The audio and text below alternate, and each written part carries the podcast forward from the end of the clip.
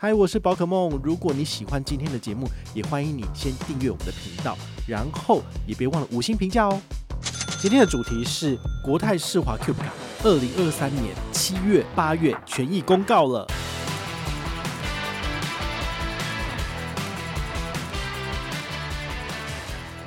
算是蛮好用的，因为我只要出国去玩，只要在日韩，然后还有泰国的话。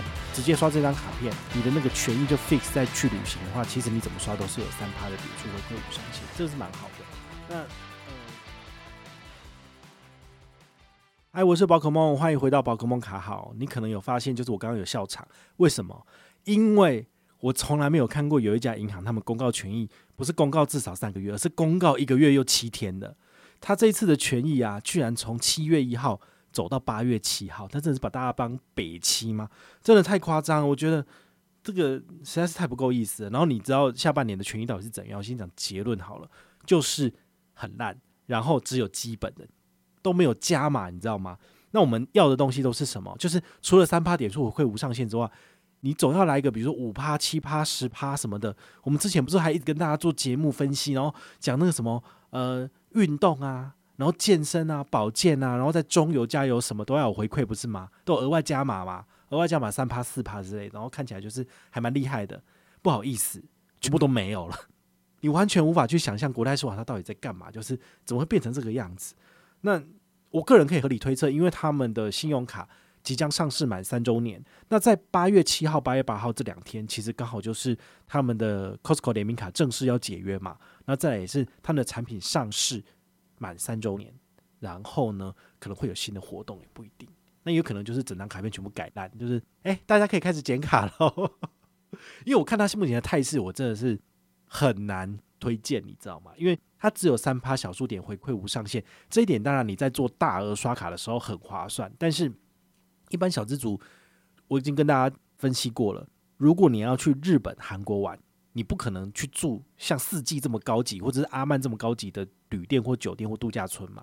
那你住什么商旅？比如说我这次年底要带全家人出去玩，不可能去住阿曼。去住阿曼的话，我真的要赔四五十万上去。那我要买什么？我直接就是在网络上面订阿帕 hotel。那阿帕 hotel 一个晚上多少钱？一个人才两千块不到。那你订六个人的话，也不过才一两万。一两万的话，你哪需要用得到 Q 卡？你当然可以刷 Cube 卡，但是如果你短期之内有高爬数回馈，比如说之前跟大家介绍过的，你用永丰套卡，它的大户卡，然后还有这个必备卡，然后你就分两个月来刷，你是不是都可以拿到六到七趴的回馈？那这六到七趴的回馈是不是就是三趴回馈的一倍以上？所以小资主应该要做的应该是。经营的消费，然后用不同的卡片，然后能拿到最大化自己利益嘛？这也是我之前教大家的。那如果你是懒人一族，或者你只专心的累积里程，而且你一刷就是十几二十万，你的团费什么的，那你用 Cube 卡，它就不会有上限的问题，那就是它的优势。好，所以这张卡片回到它的原始的产品的出发点，就只是这个样子而已。大家当然会觉得说，我小资主什么刷什么东西，我都好像找五趴十趴的刷，我干嘛就只刷三趴？所以小资主反而对这张卡片会非常的没有感觉。对，这是他目前遇到的困境。所以他怎么解决？他就是透过不同通路的高趴数回馈来把它做叠加。比如说之前最高有到全家或者是小七有到十二趴十三趴的回馈，那都叠加了好几个活动上去。但后来他们的行销人员大概也觉得说：天哪，从来没有想到我的这个。呃，行销活动居然可以被叠加起来，所以后来他们就很明确的做切割，就是，诶，这个活动就这个活动，那活动就那活动，然后就不愿意让你做叠加。比如说行动支付加码一趴，这活动它到四月三十号就收掉了，那以后就没有了。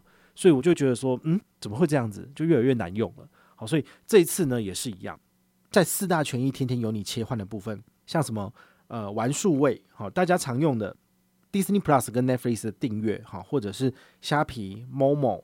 PC Home 买东西，那甚至在 Facebook 上面下的广告费用都可以用完数位。那乐享购有哪些呢？像百货公司的刷卡请款都算在里面。那还有外送平台哈，Uber，然后 Foodpanda、Foodomo 这些都有。那全球餐饮的部分，就是你只要有吃饭，选择乐享购也是符合规则的。那去旅行呢？其实去旅行我后来觉得算是蛮好用的，因为我只要出国去玩，只要在日韩。然后还有泰国的话，直接刷这张卡片，你的那个权益就 fix 在去旅行的话，其实你怎么刷都是有三趴的点数回馈无上限，这是蛮好的。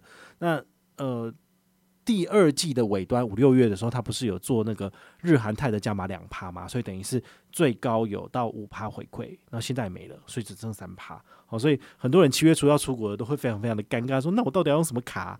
这个回馈都变那么少，这样子。好，那还有最后一个就是集精选。好，基精选的话，大家最常用的台湾中油加油或是高铁，然后还有这个超商超市的部分，然后还有指定餐饮，像麦当劳、星巴克，然后还有一些大家以前常用的，比如说。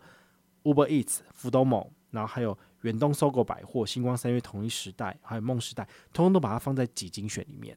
好，所以有些人也是直接就是把他的产品权益就 fix 在集精选，然后他不做变动，那就在这些通路消费。我觉得这样子也是 OK 的。好，但是呃，聪明的人或者是说你想要最大化自己利益的人，怎么用这张卡片？那你当然就是呃每天去。检视自己的消费，然后看哪一个回馈最高就切换过去，或者是你今天已经切换了某一个权益都已经刷了，那其他的消费就不要再刷这张卡片。好，在这种情况之下，你就可以拿到最多的这个点数回馈啦。好，那小数点可以干嘛？小数点的话呢，我自己最喜欢的就是拿来换航空公司的点数，然后呢，换机票出去玩，好，这基本上我个人觉得是 CP 值最高的一个做法，好，但是因为现在取得点数的来源，哈，它的这个行销活动越来越少了，所以就会让我觉得有点难以施展手脚。